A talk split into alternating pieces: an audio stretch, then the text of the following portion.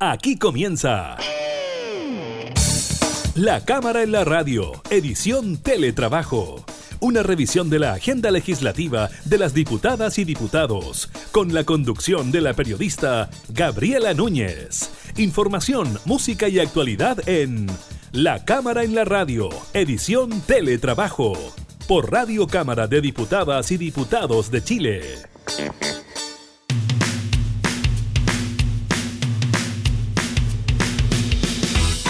Hola, ¿qué tal? ¿Cómo están? Bienvenidos a un nuevo programa de la Cámara de la Radio, edición de Teletrabajo. Los acompañamos desde nuestros hogares en estas cuarentenas obligatorias, a ustedes eh, cumpliendo la misma condición o bien en cuarentenas eh, voluntarias o usted también que obligatoriamente tiene que salir. Estaremos revisando distintos temas en el programa del día de hoy, el aumento en el número de contagiados, eh, también el nuevo pic en el número de personas fallecidas, eh, también estaremos eh, revisando lo que ocurre con los números a nivel internacional y las proyecciones de la Sociedad de Medicina Intensiva, quienes anticipan que el COVID-19 nos acompañará durante todo junio, julio y también parte de agosto. Así que sin más, iniciamos entonces la cámara y la radio en teletrabajo.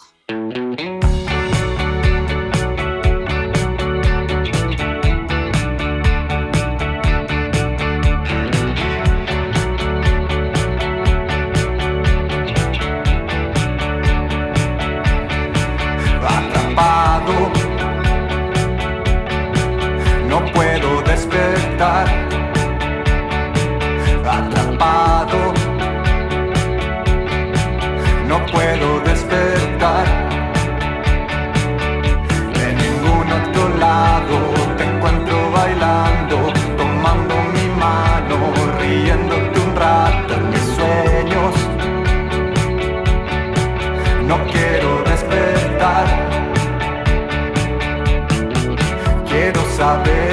Cuántos árboles son los que tengo que plantar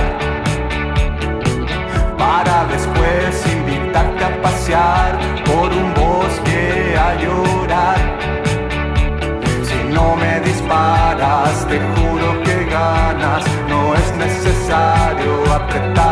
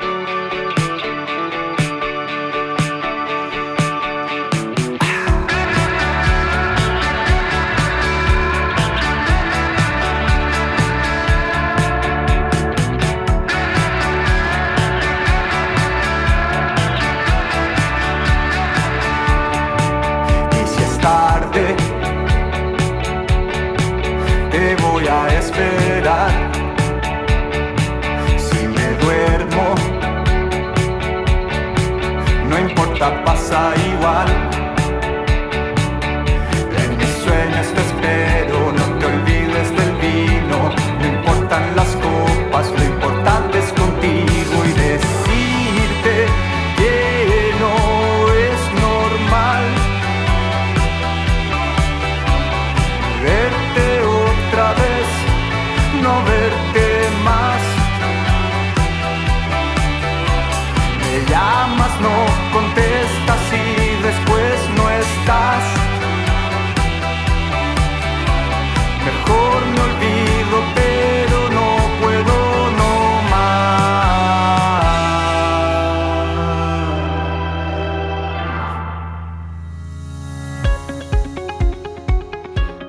Reporte entregado durante esta jornada por el Ministerio de Salud. El gobierno confirmó que en las últimas 24 horas se registraron 4.942 casos nuevos, sumando ya 113.628 contagiados desde que comenzó la pandemia en Chile. Según el balance del MinSal, 87 personas fallecieron en las últimas 24 horas, sumando hasta ahora 1.275 víctimas por COVID-19. Según manifestó la subsecretaria de Salud, Paula Daza, dentro de la cifra de fallecidos, se incluyó a 33 personas bajo el nuevo criterio de decesos con el resultado del examen PCR pendiente. Fue la información entregada entonces durante esta mañana eh, por el Ministerio de Salud que dan cuenta entonces eh, de este nuevo aumento tanto en el número de contagiados eh, como también en el número de fallecidos, 87 personas desde el inicio de la pandemia en nuestro eh, país. Recordemos que también el ministro mencionó durante esta jornada que el aumento en el caso de fallecidos responde a la nueva metodología de cálculo eh, para eh, dar por fallecido a las personas que todavía no tienen positivo el PCR, que está a la espera del, del examen PCR, así que también estaremos revisando aquello. O que ellos iban a revisar también lo que ocurría con esos datos de ahora en adelante y que eso finalmente sirve para tomar medidas frente al aumento de los eh, contagiados. Eh, de la misma manera, el Ministerio de Salud extendió la cuarentena total eh, para el eh, Gran eh, Santiago y también eh, para las comunas de Iquique y Alto Hospicio en la región de Tarapacá, que ya estaban bajo esa medida, salvo en Lonquimay, donde se levantó el confinamiento. El ministro de Salud, Jaime Mañalich, apuntó que la movilidad en el Gran Santiago apenas se redujo en un 30% durante este periodo, por lo que llamó a disminuir los desplazamientos. según información internacional, para que una cuarentena funcione en una ciudad, la movilidad se tiene que reducir de un 100 a un 70%. Y acá en nuestro país recién estamos en el 30%, por eso el ministro decía que ojalá pudiésemos reducir la movilidad al 50%. Esa es la situación, eh, esa es em, la dinámica que se está apreciando en cuanto a las medidas del Estado. Muchos esperaban cuarentena para la región de Valparaíso, no fue así. Eh, quizás ya la próxima semana podríamos tener novedades sobre aquello.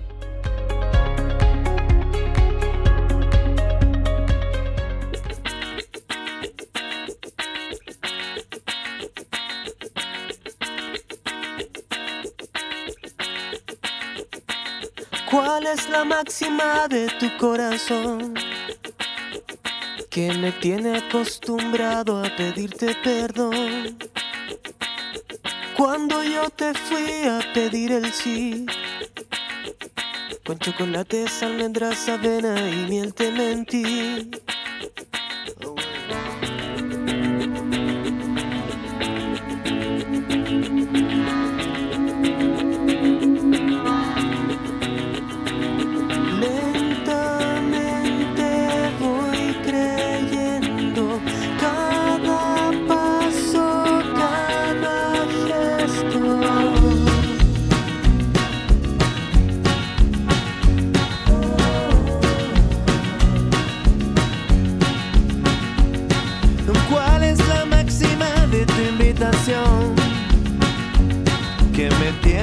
Sangrando y sintiendo rencor.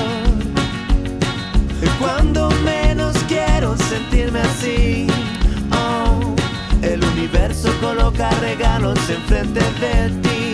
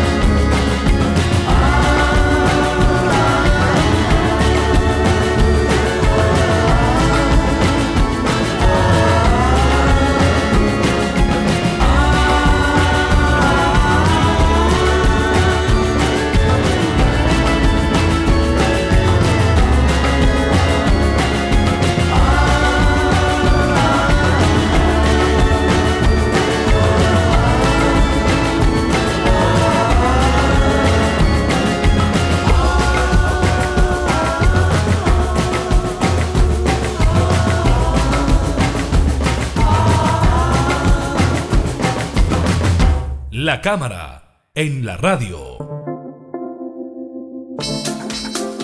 Durante esta semana se conformó en la Cámara de Diputados una comisión especial investigadora de los actos del gobierno en relación con los impactos sanitarios, económicos, sociales y laborales que la pandemia por la enfermedad COVID-19 ha provocado en el país. El presidente de esta comisión es el diputado Jaime Mulet, con quien nos contactamos de inmediato. ¿Cómo está, diputado? Muchas gracias eh, por recibirnos. Nos estamos contactando con usted desde la Cámara. Así es, muchas gracias a usted, Gabriela, y así es, ayer se constituyó, eh, son dos comisiones que perseguían el mismo objetivo, van a funcionar como una sola. Yo presido las dos y persiguen el mismo objetivo y, y lo que se busca es investigar, atendido a las facultades fiscalizadoras del Parlamento, eh, las actuaciones de los órganos públicos, las autoridades, ¿cierto?, eh, respecto a la pandemia, desde el principio hacia adelante, si tomaron bien las medidas, no las tomaron bien, producieron el efecto deseado, dicho por las autoridades, hay una pega enorme.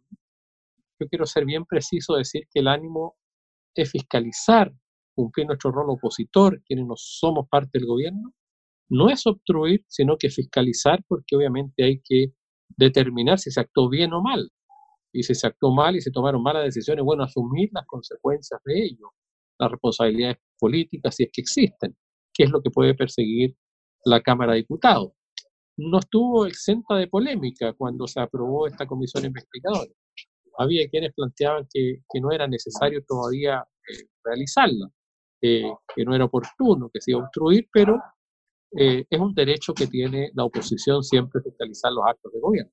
Mm. Sí, diputado Mulet tiene esa misma línea y frente a las críticas que surgieron desde el oficialismo frente a la realización de comisiones investigadoras, eventuales acusaciones constitucionales en medio también de la pandemia y que se les cataloga como una pérdida de tiempo en relación a las urgencias que tiene la ciudadanía.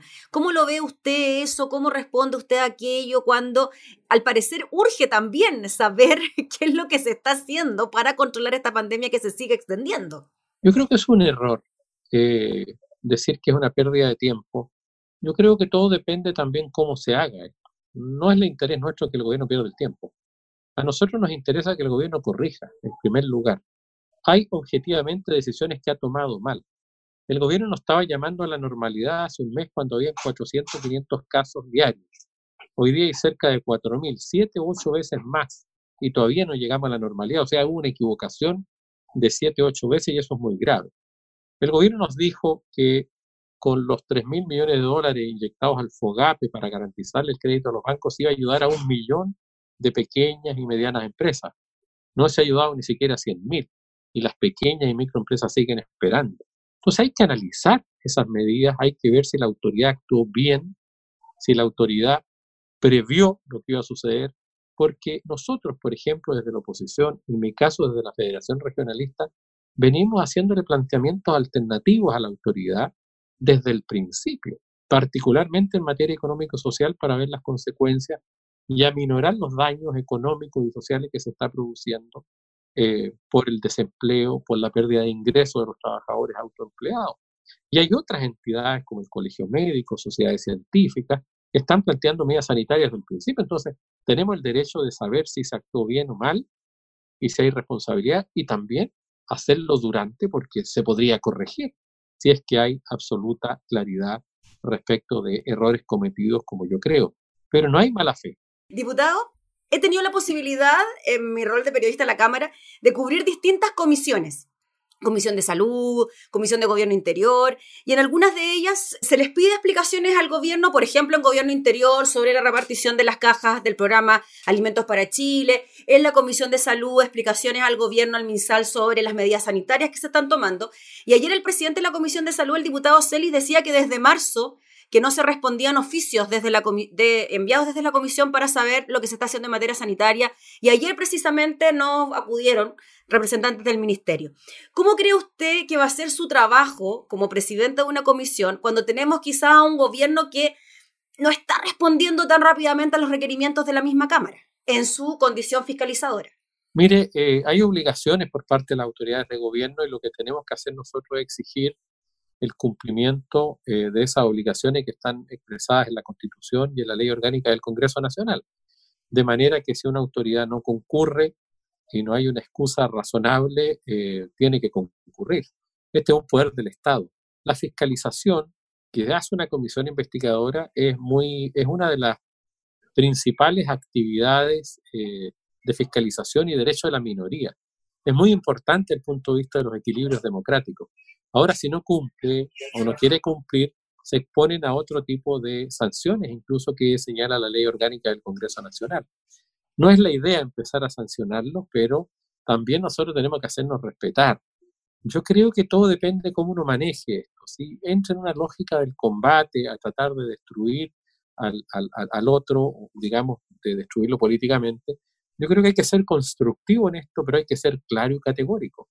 Si estamos equivocados, bueno, ¿cuál es el problema? Pero creo que la discusión tiene que hacerse, la información tiene que entregarse, las autoridades deben concurrir, porque si no, el Congreso queda muy subvalorado. Y es un rol que por lo menos yo voy a hacer cumplir, digamos, y aplicar las sanciones si es que no quieren ir. Eh, hay comisiones investigadoras muy exitosas y otras no tanto. Yo creo que depende de la impronta que, que, le demos de la seguridad y de la seriedad con la que trabajemos. La idea es hacer un trabajo serio. Aquí el país nos está mirando, o sea, hay situaciones graves, hay gente que está muriendo, hay gente que está pasando hambre. Nosotros entendemos que no es llegar y llamar al ministro de Salud a cada rato que venga a comparecer, se fija, y obstruirle su trabajo, pero tendrá que dar cuenta también, así como lo hace todos los días una hora o más a la prensa, que me parece muy bien, bueno, el Congreso, que es el órgano especializado encargado de la fiscalización política. Tiene que hacerlo y es parte de sus responsabilidades, de manera que yo espero que en ese sentido se cumpla y que esto sea, eh, se cumpla el objetivo, digamos, y que sea fructífero. Eh, pero también estamos en un ambiente político donde el gobierno y los parlamentarios del gobierno dicen que todo lo que ha hecho el gobierno es perfecto y que nosotros, cualquier cosa que digamos, estamos obstruyendo. Sabemos que ese es el juego político. La ciudadanía es la que tiene que hacer eh, la evaluación y ver quién está actuando bien, quién está actuando mal, pero nosotros tenemos que cumplir ese rol. Eh, yo creo, y, y esta es una afirmación grave que voy a hacer porque es dolorosa, yo creo que el gobierno no ha tomado las suficientes medidas, no escuchó como debió haber escuchado, y hay gente a lo mejor que falleció que podría no haber fallecido, presumiblemente pero hay gente que está pasando hambre y que a lo mejor no debería haber pasado hambre. Y eso es una responsabilidad muy grave que hay que investigar. Y, en esa misma línea de investigación, diputado Jaime Mulet, ¿quién cree usted que deberían acudir a esta comisión investigadora para entregar antecedentes sobre lo que se ha hecho y me imagino también sobre lo que se seguirá haciendo, porque estamos eh, en, las semanas más complicadas de la pandemia, según han dicho distintos expertos? ¿Quiénes serían los personajes claves, según usted, para que fuesen a exponer? Mire, los claves son, hay dos líneas acá fundamentales, principales, que el, área sanitaria, ¿cierto?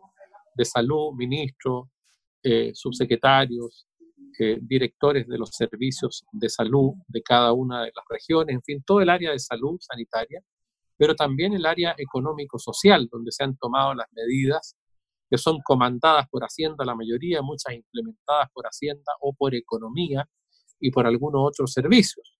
Banco Estado, ¿ah? en fin. Yo diría que esas son las fuentes principales, pero obviamente también hay que ver cómo ha actuado el resto del aparato del Estado, cómo están funcionando los servicios, cómo están funcionando, por ejemplo, los servicios públicos que tienen que atender a la ciudadanía. Me dicen, por ejemplo, que en vastas zonas de aquí de la región de Valparaíso el servicio de registro civil no está funcionando. Eh, bueno, hay problemas, pero esos problemas hay que superarlos.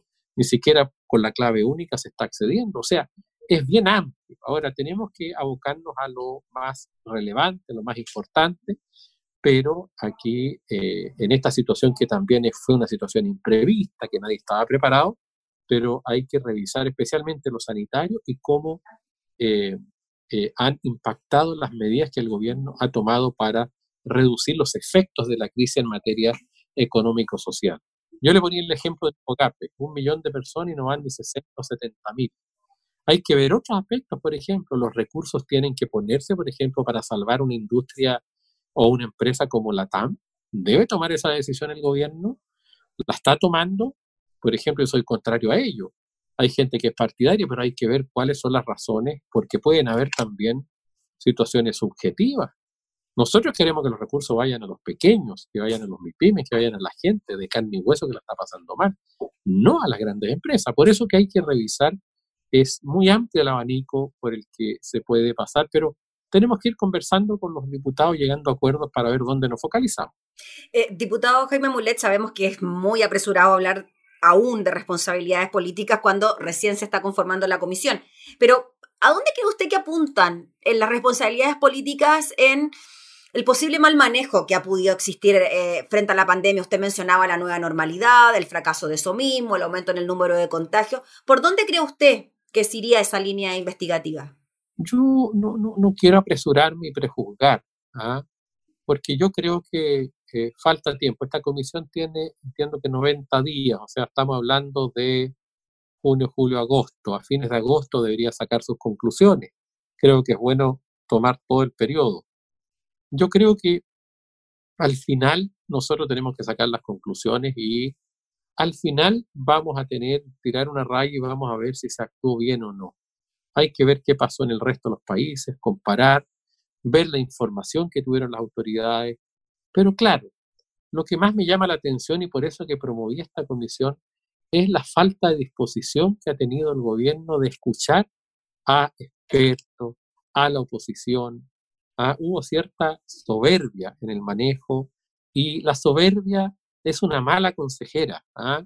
Aquí debe haberse armado un comité de crisis más abierto, con participación de las sociedades científicas, de los alcaldes. Por ejemplo, la salud primaria prácticamente no se incorporó en un inicio. Entonces hay sordera, hay cerrazón. Y yo creo que eso es lo que hay que ver también. Y eso hace suponer o presumir que puedan haber responsabilidades, pero bueno, hay que hacer la investigación que todavía no parte. Pero eso es lo que a mí me preocupó, ¿ah? esa, esa actitud, ¿ah? falta de generosidad y de inteligencia. Yo creo que se hubiera armado una gran mesa multidisciplinaria donde estén los alcaldes, donde estén los especialistas a nivel nacional, replicarlos a nivel comunal, a nivel regional. Hay comunas donde los alcaldes no son consultados siquiera y son los que atienden la salud primaria. Entonces creo que hay que ver eso, porque ahí también hay un sesgo político. El gobierno querido ¿ah? hacerlo con los intendentes, gobernadores y no con los alcaldes por una razón de orden político también. Entonces, que, que se paguen las consecuencias si es que se tomaron decisiones con sesgo y no las mejores que había que tomar, pero eso hay que investigar. Muy bien, pues diputado Jaime Mulet, le agradecemos enormemente por eh, darnos estos minutos para conversar de este tema y estaremos siguiendo entonces el trabajo de la comisión investigadora. Muchas gracias, yo espero que la comisión sea útil para que más personas que hoy día la están pasando mal puedan obviamente salir y aliviarse. Ese es el propósito, ayudar a aquellos que lo están pasando tan mal. Muchas gracias a usted. Gracias, diputado, que esté muy bien. El diputado Jaime Mulet, presidente de la comisión eh, investigadora sobre la situación del COVID en nuestro país, comunicándose junto a nosotros.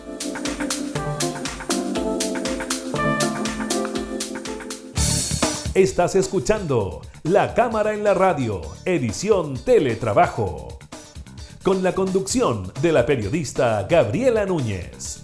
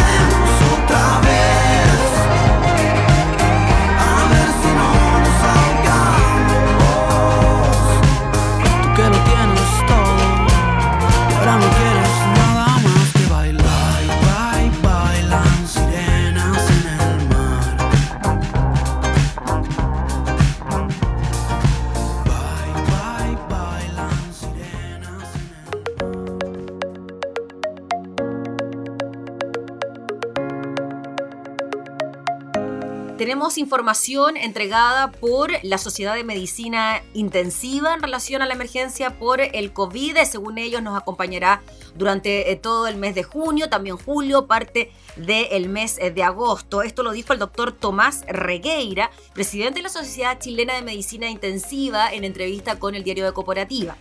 El doctor detalló que en la región metropolitana la movilidad promedio está por sobre el 60%. Eh, para que una cuarentena sea efectiva tienes que tener una movilidad bajo el 30%. Cuando es superior al 40% la efectividad de la cuarentena es muy inferior y la única opción que tienes es prolongarla para al menos tener una saturación menor de tu sistema de salud. Eso sí, el doctor sostuvo que aun cuando la cuarentena sea no del todo efectiva, es mejor que liberar completamente porque vamos a tener una tasa de contagios que sin duda va a aumentar. El médico, mm, el médico especialista de medicina intensiva comentó su frustración por el bajo cumplimiento de esta medida y planteó que como esto sucede dentro de las puertas del centro hospitalario, es difícil explicarle a la gente lo que significa tener colas de gente ahogándose en urgencia o pacientes jóvenes, muchos pacientes jóvenes conectados a ventilación mecánica peleándose entre la vida y la muerte. El personal de salud añadió se está sacando la mugre y ver en la calle los tacos es muy frustrante. No permea el mensaje con tanta fuerza como quisiera. El presidente de Sochime confirmó a Radio Cooperativa que han fallecido pacientes en el servicio de urgencia, sobre todo en la zona sur, sur poniente, poniente y norte, producto de que efectivamente el cuidado que pueden recibir los pacientes que se hospitalizan en urgencia y que requieren ventilación mecánica es un cuidado lamentablemente inferior al cuidado que reciben los pacientes en cuidados intensivos. En cuanto al periodo que seguiremos bajo esta crisis sanitaria, Regueira sostuvo que lo que yo tiendo a pensar es que nos va a acompañar esto con mucha fuerza todo junio, todo julio y principios de agosto. Yo no creo, dijo, por las proyecciones que manejo, que esto decaiga con este nivel de movilidad.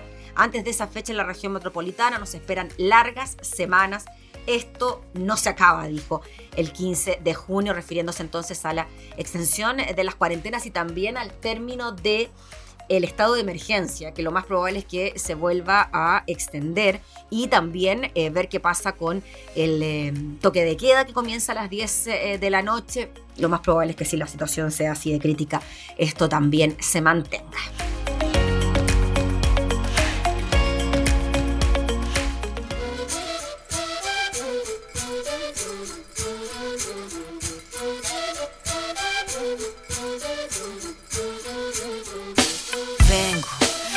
De respuestas con el manojo lleno y las venas abiertas. Vengo como un libro abierto, ansiosa de aprender la historia no contada de nuestros ancestros, con el viento que dejaron los abuelos y que viven cada pensamiento de esta amada tierra, tierra.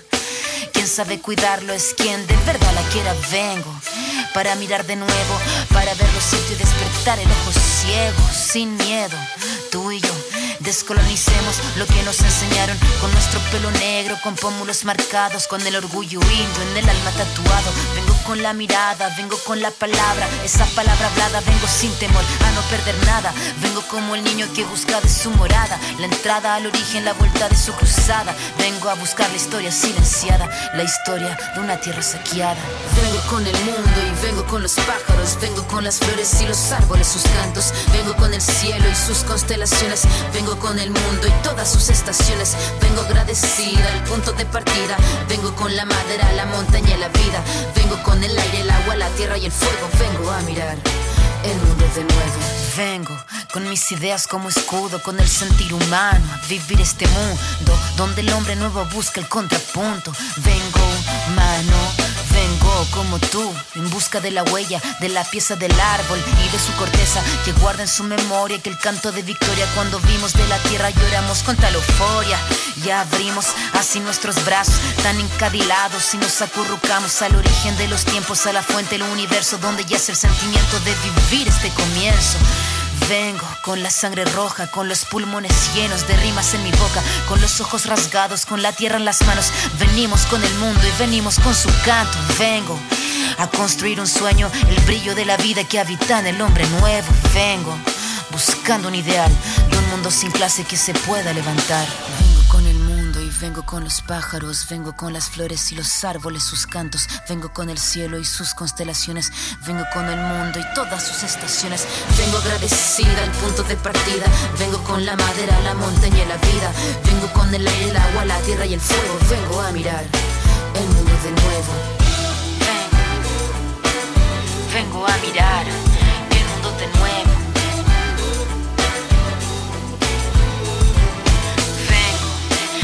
De respuestas con el manojo lleno y las venas abiertas. Vengo. Vengo. Buscando un ideal de un mundo sin clase que se pueda levantar. Vengo. Con nuestro pelo negro, con pómulos marcados,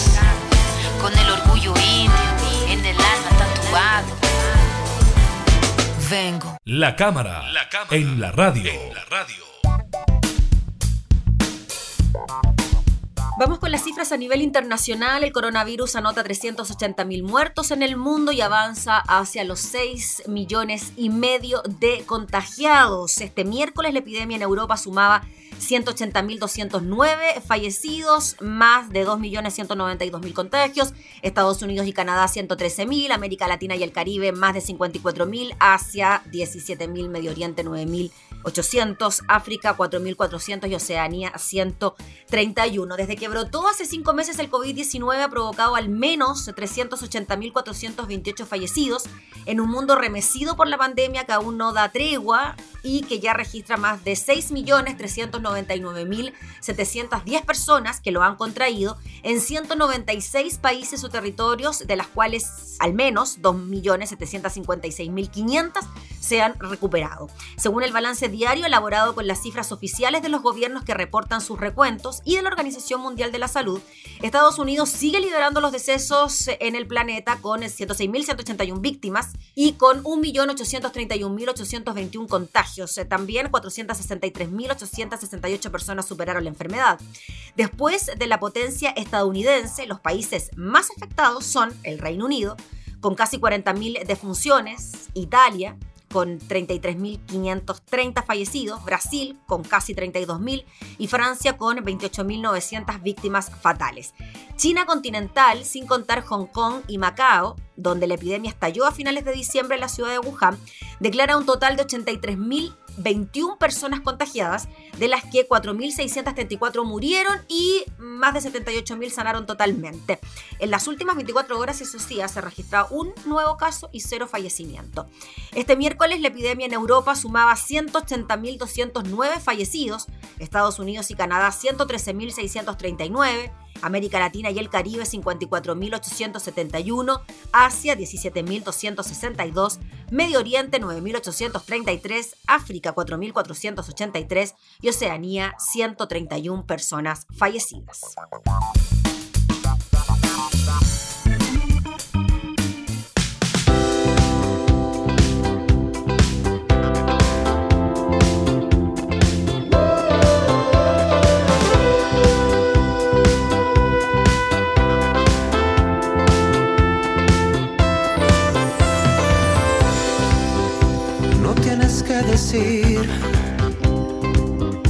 Pues ya lo comprendí. Sé que te alejas y debo quedar sin ti. No te preguntaré, pues yo me lo busqué. Mía es la culpa, acércate.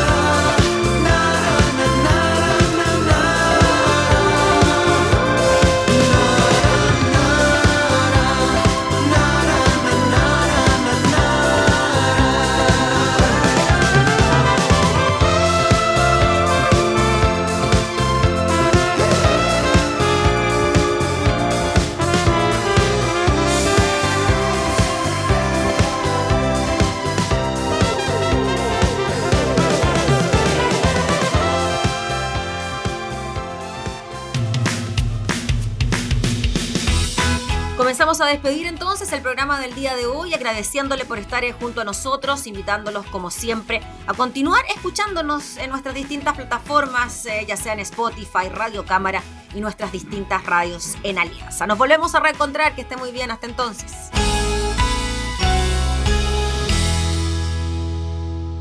Hemos presentado La Cámara en la Radio, edición Teletrabajo. Una revisión de la agenda legislativa de las diputadas y diputados, con la conducción de la periodista Gabriela Núñez. Información, música y actualidad en La Cámara en la Radio, edición Teletrabajo. En Radio Cámara de Diputadas y Diputados de Chile. Hoy más que nunca, acercando las leyes.